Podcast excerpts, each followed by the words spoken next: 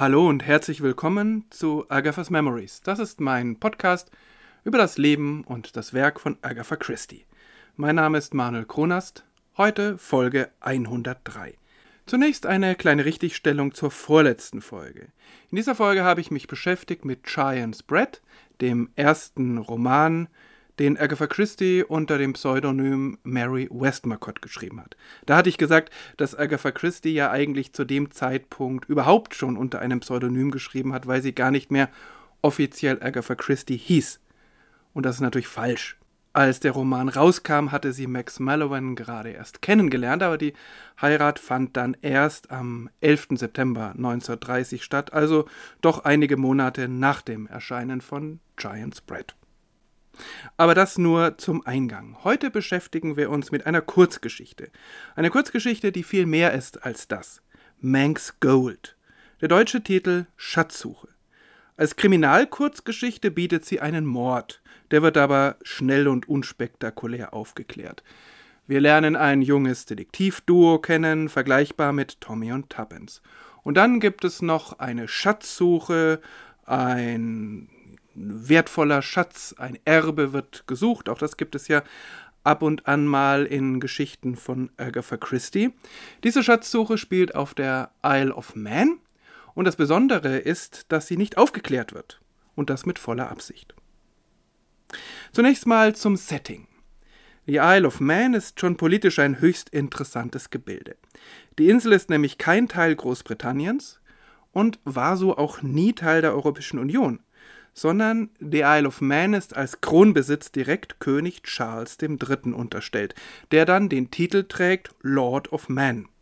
Diesen Titel trug übrigens auch seine Mutter, es ist also ähm, geschlechtsunspezifisch. Ähm, der König äh, ist zwar nominell, ähm, ich will nicht sagen Herrscher, aber oberster Repräsentant der Insel. Er, ähm, er nennt dann regelmäßig einen Lieutenant Governor, als seinen Vertreter dort. Abgesehen davon gilt aber, obwohl das, äh, die Insel nicht offiziell zum United Kingdom gehört, gilt dort britisches Recht und das Vereinigte Königreich übernimmt auch die Außen- und Sicherheitspolitik der Insel. Das wäre ja sonst auch irgendwie gar nicht möglich. Die Insel hat eine eigene Sprache, das gälische Manx. Diese Sprache war schon mal ausgestorben, wird aber inzwischen wieder öfter gesprochen. Es gibt eine eigene Währung und eigene Briefmarken, natürlich auch eine eigene Flagge und das alles für 86.000 Menschen, Stand 2021. Diese Insel hat aber nicht nur den König als obersten Repräsentanten, sondern sie hat ein Parlament. Dieses Parlament besteht seit 979 und ist das älteste durchgehend bestehende der Welt. Also ein spannendes Verhältnis zwischen einem parlamentarischen System und dem König als obersten Repräsentanten und, wenn man so will, Besitzer dieser Insel. Fun Fact am Rande: Die Brothers Skip, besser bekannt als Bee Gees, stammen auch von dieser Insel. Die Isle of Man ist mit 572 Quadratkilometern ungefähr so groß wie Ibiza oder Bornholm und sie liegt in der irischen See zwischen England und Irland. Sie gilt mit einer Körperschaftssteuer von 0% als Steueroase, ist aber durchaus auch ein beliebtes Tourismusziel. Und damit kommen wir zum Entstehungsgrund unserer heutigen Kurzgeschichte, der in der Tat ziemlich einmalig ist. Schon in den 20ern, also in den 1920ern, hatte diese Insel nämlich eine Tourismusbehörde und die fand, dass in Bezug auf den Fremdenverkehr durchaus Luft nach oben war. 1929 äh, hörte ihr Vorsitzender auf den schönen Namen Alderman Arthur B. Krukel und ähm, er hatte eine sehr kreative Idee, wie man den Tourismus so richtig ankurbeln könnte. Man müsste eine Schatzsuche auf der Insel durchführen mit attraktiven Preisen und an dieser Schatzsuche dürften nur Menschen teilnehmen, die nicht auf der Insel wohnten. Diese Schatzsuche sollte dann auch an einer Detektivgeschichte orientiert sein, denn das war nun mal die äh, beliebteste Literaturgattung dieser Zeit. Und Krukel gewann für diese Detektivgeschichte einen Star dieses Genres, nämlich Agatha Christie. Bei Manx Gold kann ich, anders als bei den meisten Kurzgeschichten, ziemlich genau sagen, wann sie geschrieben wurde. Agatha Christie hielt sich nämlich Ende April 1930 als Gast des Lieutenant Governor für einige Tage auf der Insel auf. Sie sah sich um, sie besprach die Einzelheiten der Schatzsuche mit Alderman Crooker und das war die Zeit, in der sie gerade von der Orientreise zurückgekehrt war, auf der sie Max Mallowan kennengelernt hatte. Sie war also, denke ich mal, ganz offensichtlich in einem Hoch und sehr kreativ, reiste dann zwar frühzeitig ab, weil ihre Tochter krank war, aber dann schrieb sie in wenigen Wochen diese Kurzgeschichte und dachte sich auch eine Menge Indizien und falsche Fährten aus. Einen knappen Monat später, am 31. Mai 1930, erschien dann die erste Folge der Kurzgeschichte im Daily Dispatch. Das erste Indiz wurde präsentiert. Vier Preise gab es zu gewinnen, jeder war 100 Pfund wert. Heute wären das mehrere tausend englische Pfund, britische Pfund. Drei der Schätze wurden gefunden und der Preis reklamiert. Der vierte Schatz wurde nicht gefunden, weil niemand Agatha Christie's Code entschlüsseln konnte. Oder überhaupt auf die Idee kam, dass es da einen Code gab. Ob das ganze Projekt dann wirklich den Tourismus auf der Insel ankurbelte und in welchem Ausmaß, das konnte offensichtlich nie geklärt werden, aber ich bin mir sicher, dass das ganze Alderman Arthur B. Crookall viel Spaß gemacht hat. Die Geschichte an sich ist nichts Besonderes, aber es ist eine nette Geschichte. Fenella und Juan sind Cousin und Cousine und schon seit Jahren ein Paar. Zur Heirat aber reicht es aus finanziellen Gründen nicht. Juan ist übrigens kein spanischer Name, der würde dann ja auch anders ausgesprochen, sondern es ist die Manx-Form von John. Auch Fenella ist ein auf der Insel Manx traditioneller Name, also insofern bringt Agatha Christie schon hier Lokalkolorit rein. Die beiden jungen Leute wohnen aber nicht mehr auf der Insel, wohl aber ihr reicher, exzentrischer Onkel Miles. Onkel Miles verstirbt und vererbt ihnen seinen Besitz, sein Landgut äh, auf der Insel Man, äh, in der Hauptstadt oder nahe der Hauptstadt Douglas. Außerdem vererbt er, oder in Anführungszeichen vererbt er noch einen Schatz, den er in vier Schnupftabakdosen aufbewahrt hat.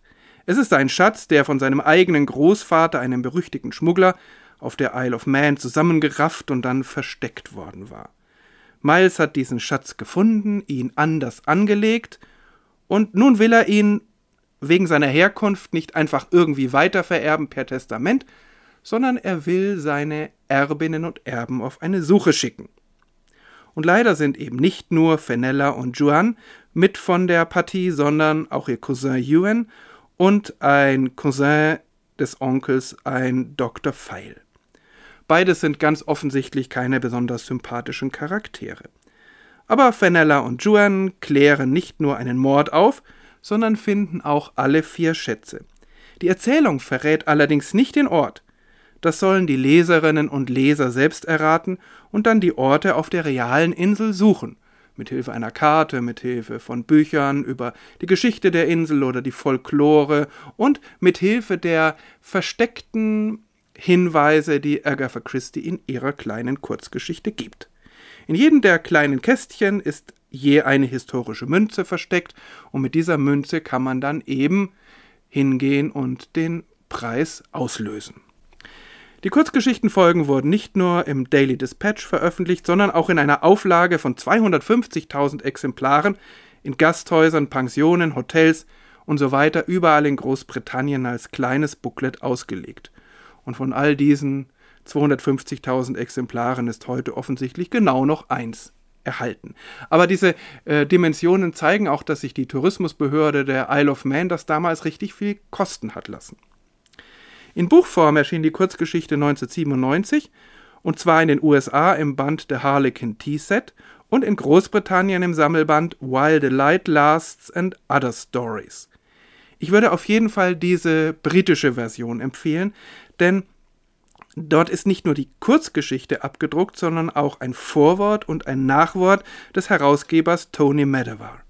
Diese Vor- bzw. meistens sind es Nachworte, sind sowieso eine Stärke dieses Sammelbandes. Sie sind nämlich immer ziemlich informativ, aber in diesem Fall gilt das ganz besonders, denn Tony Medeva bietet eine Menge an Hintergrundinformationen über diese Aktion und vor allem klärt er auf, worauf diese Indizien hindeuten und äh, wo die Schätze dann gefunden wurden bzw. hätten gefunden werden können.